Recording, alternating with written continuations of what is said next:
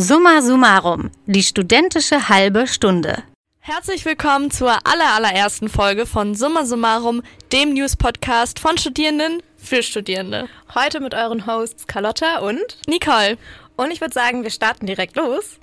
Ganz genau, aber erstmal mit einem tatsächlich nicht ganz so einfachen Thema. News Talk der Woche. Im letzten Monat gab es keinen News-Podcast ohne ein Ukraine-Krieg-Update und ich finde das auch absolut richtig und wichtig, dass wir da ständig auf dem Laufenden bleiben. Absolut. Es ist zum einen total belastend und gleichzeitig müssen wir aber auch aufpassen, dass wir uns nicht komplett dran gewöhnen und das auf die leichte Schulter nehmen, dass gerade Krieg in der Ukraine ist. Darüber zu berichten ist manchmal ziemlich schwierig. Das habt ihr bestimmt auch mitbekommen, wenn ihr regelmäßig andere News-Podcasts hört. Zum einen ist das schwierig, weil sich die Angaben und Infos rund um den Krieg meistens nicht unabhängig bestätigen lassen und dann auch, weil sich die Lage stündlich ändern und weiter eskalieren kann. Das haben Nicole und ich zum Beispiel auch heute Morgen gemerkt. Wir sind seit 7 Uhr dabei und mussten mussten den Teil jetzt hier schon häufig umskripten. Ein Thema, das uns heute ganz besonders beschäftigt hat, sind Fluchtkorridore, beziehungsweise einer ganz besonders. In den letzten Wochen wurden ja immer mal wieder Fluchtkorridore angeboten aus belagerten ukrainischen Städten, um ZivilistInnen rauszubringen und in Sicherheit zu bringen. Die wurden immer wieder angekündigt und versucht, die scheiterten aber immer wieder, wurden teilweise auch angegriffen oder sollten nach Russland umgeleitet werden. Russland hatte jetzt in der Nacht auf heute angekündigt, 45 Busse in die Hafenstadt Mariupol durchzulassen und ab heute 9 Uhr unserer Zeit eine Evakuierung von ZivilistInnen zuzulassen. Zur Zeit unserer Aufnahme ist es 12.30 Uhr und bisher sieht es laut der Tagesschau nicht so aus, als würde dieser Fluchtkorridor tatsächlich klappen. Der stand jetzt auch schon unter schlechten Vorzeichen. Letzte Nacht wurden die Busse nämlich erstmal wieder 75 Kilometer vor Mariupol aufgehalten, laut der Tagesschau. Moskau. Der Konvoi soll unter anderem vom Roten Kreuz begleitet werden, die dann eben Hilfsmittel, Hygieneartikel, Wasser, aber auch medizinische Produkte in die Hafenstadt mitbringen soll. Die ist ja seit Wochen von jeder Versorgung abgeschnitten. Oberste russische Regierungsstellen haben zwar den Fluchtkorridor für heute zugesichert, aber teilweise kommen wohl die Infos, dass die Busse sicher in die Stadt rein und auch wieder rauskommen sollen dürfen, nicht in unteren Befehlsketten der russischen Armee an, also bei den russischen Soldatinnen vor Ort, die dann die Aktion wieder behindern. Und das, finde ich, muss man sich ja erstmal vorstellen, dass die Befehle in unserem digitalen Zeitalter nicht durchgehen. Ich finde es ehrlich gesagt ein bisschen zu absurd und auch ziemlich schwer zu glauben, dass das Angebot von Russland tatsächlich ernst gemeint ist. Und weil wir das nicht so gut einschätzen können, wie aussichtsreich dieser Fluchtkorridor überhaupt ist, haben wir dazu mit einem Experten gesprochen, und zwar Professor Dr. Joachim Weber vom Cassis-Institut der Uni Bonn. Er ist Experte für strategische Vorausschau und europäische Sicherheitsstrukturen. Ihn haben wir gefragt, ob und wenn ja, wie diese Fluchtkorridore überhaupt helfen können. Also die entscheidende Frage beim humanitären Korridor ist schlichtweg die, funktioniert er oder funktioniert er nicht? Wenn er funktioniert, würde er den Menschen sehr, sehr viel helfen, denn die humanitäre Lage in Mariupol, die muss katastrophal sein. Aus allem, was sich in Erfahrung bringen lässt, ist es sicherlich nicht übertrieben, was der ukrainische Präsident und auch andere gesagt haben, dass dort bereits Tausende von Menschen gestorben sind und nicht nur durch Beschuss, sondern sicherlich auch zunehmend durch, durch Verhungern, durch Mangel an, an Heizung, Strom und all diesen Dingen. Und insofern würde das wirklich für viele Tausende oder Zehntausende Menschen, die dann noch rauskommen müssen und wollen, die, die physische Lebensrettung äh, bedeuten. Also es wäre extrem wichtig, dass das gelingt. Gut, ich will mir das gar nicht vorstellen und krass, dass Menschen da dann tatsächlich davon betroffen sind. In Mariupol sind Zehntausende Menschen seit Wochen von jeglicher Versorgung abgeschnitten und die Todeszahlen, die lassen sich nicht überprüfen, aber man geht wohl laut des Tagesspiegels jetzt von über 5000 Toten allein in der Stadt seit dem 24. Februar aus und dann eben noch die schlechte Versorgung. Also ich finde, es muss dringend eine Lösung gefunden werden für die Zivilistinnen vor Ort. Man muss ja jetzt auch irgendwie bedenken, dass diese Fluchtkorridore von Russland aus geplant sind und auch angeboten werden. Und ich frage mich so ein bisschen, warum bieten die die überhaupt an, wenn die dann jedes Mal scheitern? Das habe ich mich auch gefragt und bin mit dieser Frage zu Professor Weber gegangen. Ja, ich glaube, man möchte schon nach außen hin den Eindruck erwecken, man sei doch gar nicht äh, so schlimm. Naja, gut, man, man äh, schießt dort und man versucht ja das Bild zu verbreiten, dass man da angeblich äh, chirurgische Schläge gegen irgendwelche Militäreinrichtungen und ukrainische Streitkräfte setzt.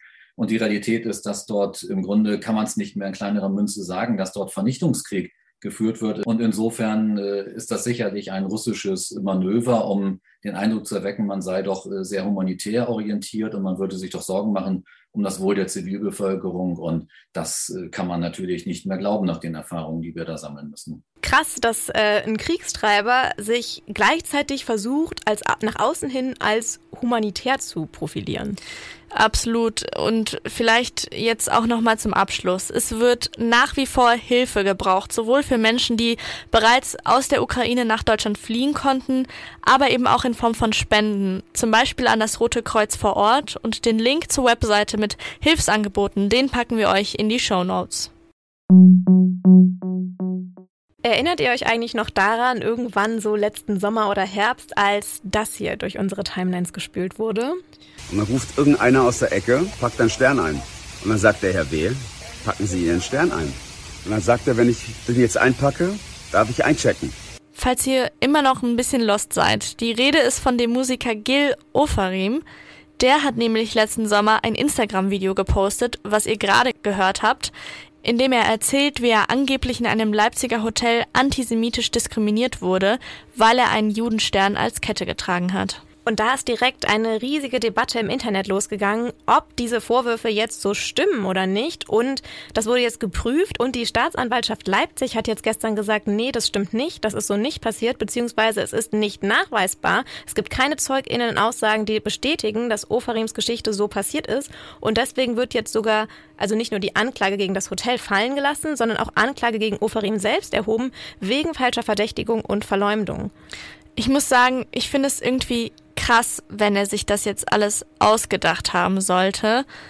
Es ist zwar ein gerichtlicher Beschluss, aber gleichzeitig fällt es mir irgendwie total schwer, das jetzt so laut auszusprechen, dass ich hoffe, dass er, also, oder dass ich es krass finde, wenn er es sich ausgedacht haben sollte, weil ich es eigentlich total wichtig finde, dass man Opfern von Diskriminierung glaubt und ihre Aussagen nicht direkt anzweifelt. Ich sehe das genau wie du. Das ist so ein richtiges zweischneidiges Schwert, darüber zu reden gerade. Äh, und deswegen fände ich es auch umso schlimmer, wenn sich dieser Verdacht jetzt bestätigen sollte, dass sich dieser Vorfall wirklich nicht so ereignet haben sollte, wie Ofarim das dargestellt hat, weil das irgendwie auch die Glaubwürdigkeit von Opfern in solchen Debatten dann auch weiterhin irgendwie untergraben könnte. Und das hat man jetzt ja auch direkt an dem Diskurs der letzten Monate gesehen. Und was in den letzten zwei Jahren in keinem News-Podcast fehlen darf, ist natürlich das tägliche Corona-Update. Ich habe tatsächlich gestern so eine Erinnerung von Instagram bekommen von einer Story von vor genau zwei Jahren. Und da war ich gerade im ersten Lockdown zu Hause bei meinen Eltern und alle haben diese GIF-Sticker benutzt. Wir bleiben für euch zu Hause und seid solidarisch. Weil seid solidarisch können wir eigentlich direkt anknüpfen, weil ab Sonntag fällt ja die Maskenpflicht weg, zum Beispiel in Supermärkten und so. Aber das heißt ja nicht, dass man nicht trotzdem noch eine tragen kann oder sogar soll. Ich muss auch sagen, ich habe super gemischte Gefühle diesen Lockerungen gegenüber. Die Zahlen gerade sind so hoch und jetzt fallen die Masken weg. Finde ich irgendwie schwierig, wenn ich ehrlich bin. Wobei das Robert Koch Institut hat heute Morgen vermeldet, dass der Höhepunkt dieser Omikron-Welle erreicht und vermutlich sogar überschritten ist. Das klingt ja eigentlich schon mal gut. Aber naja, man weiß es nicht. Schlimm finde ich auch von dieser Omikron-Welle. Das heißt, da ist schon die nächste im Anmarsch. Oh, I can't. Uh, wir ja. haben uns trotzdem mal mit euch Studis unterhalten, wie ihr zur Aufhebung der Maskenpflicht steht. Ich fühle mich mit der Aufhebung der Maskenpflicht nicht so ganz wohl, weil ich doch auch zu schätzen gelernt habe, was so der Mehrwert von der Maske ist.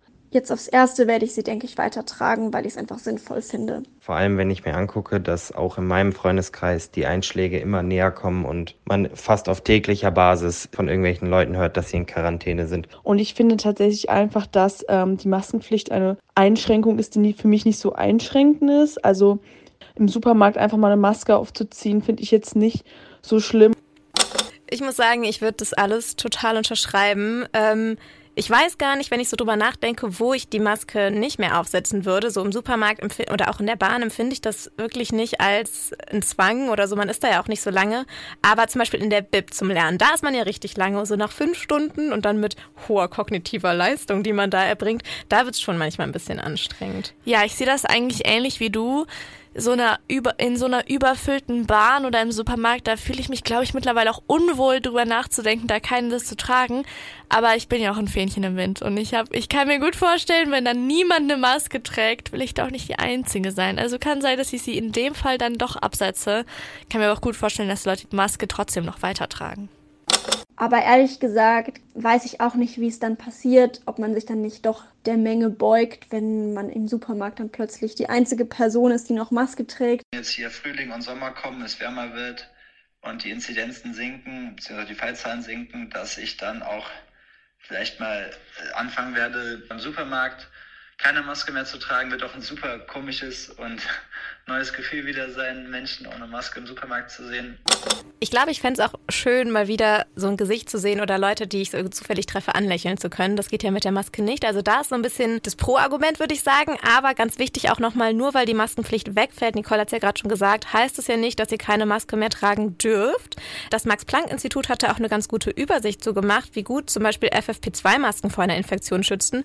Wenn zum Beispiel eine ungeimpfte Person ohne Maske auf eine infizierte Person trifft, liegt das Ansteckungsrisiko trotz 1,50 Meter Abstand halten nach nur 90 Sekunden bei 99,9 Prozent. Und das finde ich einfach krass hoch. Und da sieht man ja auch, wie sinnvoll eigentlich die Corona-Impfung überhaupt ist. Und der Antrag auf eine Impfpflicht ab 18, der ist ja schon gestern im Bundestag gescheitert, wie der Spiegel jetzt auch berichtet hat. Aber impfen kann man sich ja trotzdem noch freiwillig. Voll. Ich hatte ja auch vor ein paar Wochen Corona und ich will echt nicht wissen, wie es mir ohne Impfung gegangen wäre. Aber nochmal zurück zu den Masken. Wenn nämlich beide Personen, also die Infizierte und die Ungeimpfte, eine FFP2-Maske tragen und die auch noch richtig sitzt, dann liegt das Ansteckungsrisiko auch nach einer Stunde zusammen sein nur bei ungefähr 0,15 Prozent. Und das ist echt eine krasse Zahl und eine krasse Differenz zu den 99 Prozent ohne Maske. Voll. Und Friends, deswegen überlegt's euch vielleicht tatsächlich nochmal, sowohl mit der Maske als auch mit der Impfung. Es wäre ja schon schön, wenn wir die Pandemie bald mal wirklich, endlich, endlich hinter uns lassen könnten. Außerdem ja, das Warten hat endlich ein Ende. Nicht nur die Corona-Maßnahmen fallen am Sonntag großteilig weg, auch am Montag fängt das neue Semester, das Sommersemester an den meisten deutschen Unis an. Und irgendwie habe ich das Gefühl, so in meinem Freundinnenkreis, wenn ich mich umhöre, sind alle so auf dem Vibe, jetzt beginnt das Semester unseres Lebens. Und den Vibe habe ich auch schon gespürt, teile ihn aber nicht äh, zu 100 Prozent, weil ich habe nicht mehr so wirklich viele Kurse und sehe mich irgendwie auch nicht mehr im Hörsaal sitzen. Also ich habe das Gefühl, der Zug ist langsam abgefahren. Ich freue mich aber um also auf alles, was so drumherum ist. Also Voll. mehr Freundinnen treffen, irgendwie rausgehen, in Urlaub fahren, und in den Club gehen und feiern gehen, das ist so eher so mein Ding, worauf ich mich freue. Ja, und apropos Studiezeit, wir haben auch eine von euch hier bei uns im Studio stehen, und zwar die Sophie. Und mit der wollen wir jetzt auch ein bisschen darüber quatschen. Und wie sieht es eigentlich bei dir aus, Sophie? Ja, ich muss sagen, ich stehe schon in den Startlöchern. Also ich habe mega Lust auf Feiern gehen. Also ich vermisse das total und ich merke auch richtig, dass ich das irgendwie brauche und dass ich manchmal so ein bisschen das Gefühl habe, dass ich meine Füße gar nicht mehr richtig still halten kann, weil ich das halt so liebe, einfach tanzen zu gehen. Aber lass uns mal noch mal ein bisschen genau über den Clubbesuch sprechen, weil ich habe ein bisschen das Gefühl, ich habe das verlernt. Nicole braucht Starthilfe fürs Klubben. Aber noch viel, viel wichtiger als tanzen lernen ist die Sicherheit beim Feiern gehen. Wie siehst du das, Sophie? Ja, ich sehe das genauso. Ey. Gerade für Frauen und weiblich gelesene Personen ist das ja super wichtig. Ich glaube, jeder von uns hat das entweder schon mal selbst erlebt oder schon mal mitbekommen. Irgendwie, man wird, also man selbst oder eine andere Person wird irgendwie nach der Nummer gefragt oder so. Und das ist so ein bisschen auf so eine bedrängende Art und Weise. Man hat eigentlich gar keine Lust, irgendwie mit dieser Person jetzt so zu kommunizieren. Und da gibt's eine super Sache. Und zwar hat nämlich Jasmin Abudak die Nummer ohne Anruf ins Leben gerufen. Kurz Noah. Ist nämlich ähm, für Personen gedacht, die vielleicht nicht so gerne ihre Nummer selbst, äh, also ihre eigene Nummer äh, rausgeben würden. Genau, die gibt man dann weiter und wenn derjenige, der diese Nummer dann sozusagen bekommen hat, dieser Nummer schreibt, bekommt er auch direkt eine Nachricht, in der steht, dass die Person sich unwohl gefühlt hat und dass man das beim nächsten Mal lieber ein bisschen besser machen sollte und vielleicht nicht so bedrängend rüberkommt. Äh, das ist die 0157 5302 4990. Also ich muss sagen, was ich an dieser Noah, also Nummer ohne Anruf, so cool finde, ist, dass sie der Person, die sich irgendwie nicht so cool verhalten hat, auch die Möglichkeit gibt, ihr Verhalten zu überdenken und beim nächsten Mal irgendwie besser zu machen. Das finde ich irgendwie ganz besonders toll. Ich muss aber auch sagen, die hm, ja, so brenzligste Situation finde ich gar nicht so im Club irgendwie angesprochen zu werden, sondern eigentlich so hinterher, dann so den Nachhauseweg. Da ist man ja manchmal allein, da ist es ein bisschen später und ich finde, da sollten wir auf jeden Fall nochmal drauf eingehen, oder Sophie? Ja, voll. Äh, besonders für Frauen und weiblich gelesene Personen ist es ja leider sehr gefährlich, alleine nachts im Dunkeln unterwegs zu sein. Aber es ist ja auch manchmal ein Struggle, jemanden zu finden, der oder die in dieselbe Richtung muss. Aber auch da äh, gibt es natürlich verschiedene Möglichkeiten, um es zu vermeiden, alleine unterwegs zu sein. Also man kann sich zum Beispiel natürlich irgendwie zusammen ein Taxi teilen oder auch mal irgendwie andere Leute an der Bushaltestelle anquatschen oder vielleicht auch irgendwie mal generell so im Club oder auf der Party nachfragen. Oder wenn das alles nicht geht und man äh, doch mal ein Stück alleine gehen muss, dann kann man auch gerne das Heimwegtelefon anrufen. Da telefoniert man dann mit jemandem, der ist die ganze Zeit am Telefon, bis ihr zu Hause seid. Und die Nummer dafür lautet 030 1207 4182. Ruft da gerne das nächste Mal an, wenn ihr wieder ein Stückchen alleine laufen müsst. Und wir hoffen natürlich auch, dass wir im nächsten Sommersemester, wo wir dann wieder viel mehr feiern gehen, dass wir alle sicher unterwegs sind. Genau, die Nummern, die wir gerade genannt haben, die packen wir euch natürlich alle in die Shownotes, damit ihr euch die abspeichern könnt ins Handy, damit ihr die immer griffbereit habt, wenn es denn dann mal ähm, zu einer Situation kommt, wo ihr die braucht. Und grundsätzlich können wir auch sagen, wenn ihr irgendwie den Eindruck habt, dass es einer Person in eurem Umfeld oder die ihr irgendwie so im Club vor der Bar, wo auch immer rumstehen seht, nicht so gut geht oder dass die alleine ist, fragt doch einfach mal bei der nach und bietet Hilfe an. Besser einmal mehr fragen als einmal zu wenig. Danke, Sophie, für die Nummern, die du mitgebracht hast und schön, dass du da warst. Dankeschön. Schon gehört? Wir beenden unseren Podcast immer mit einer Empfehlung für euch und heute wollen wir euch ein bisschen Musik empfehlen und es war eine sehr, sehr aufregende Nacht. Harry Styles hat seine neue Single As It Was rausgebracht. Aber auch Kraftklub hat heute ihre erste Single nach fünf Jahren rausgebracht. Der Song heißt Ein Song reicht. Ich finde nicht. Ich will bitte ein ganzes Album.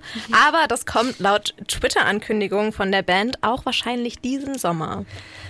Wenn auch so Musikreleases ziemlich aufregend sind, ich bin so in den letzten Wochen wieder so in den Topf der alten Musik gefallen und habe eine 2000er Playlist, die wächst und wächst und gedeiht. Und äh, früher habe ich gesagt, es ist mein Guilty Pleasure, Early 2000s Popmusik zu hören. Aber ganz ehrlich, ich muss mich da eigentlich nicht für entschuldigen. Es ist halt ein Pleasure. Ich finde es halt wirklich geil. Es ist wirklich gut. Ich kann es auch total nachvollziehen, aber wenn du dich jetzt festlegen müsstest, Nicole, was war dein Song der letzten Woche? Mhm. Was würdest du auf unsere Spotify-Playlist packen? Boah, also es ist halt so gefühlt alle zwei Tage die Neuentdeckung einfach. Also jede Neuentdeckung Neuentdeckung eines alten Songs? Eines alten Songs. Ja. Die höre ich dann rauf und runter, bis sie mich nervt. Jetzt gerade, heute ist es Behind These Hazel Eyes von Kelly Clarkson. Oh, ich krieg direkt einen Ohrwurm. Äh, ich habe, also meine Empfehlung der Woche ist tatsächlich ein neuer Song, und zwar der neue von Milky Chance, Synchronize heißt der. Passt nicht so zu Kelly Clarkson. Aber es ist ein wilder Mix und ich würde sagen, ich check's einfach mal aus. Wir und bedienen hier alle Geschmäcker. Absolut. Und dafür sind wir auch da. Und damit sind wir auch für heute raus. Hört gerne nächste Woche wieder rein. Dann daten euch Anna und Judith darüber ab, was nächste Woche so alles passiert sein wird. Wir sind Nicole und Carlotta und wir entlassen euch jetzt ins Wochenende. Summa Summarum, ein Podcast von Bonn FM.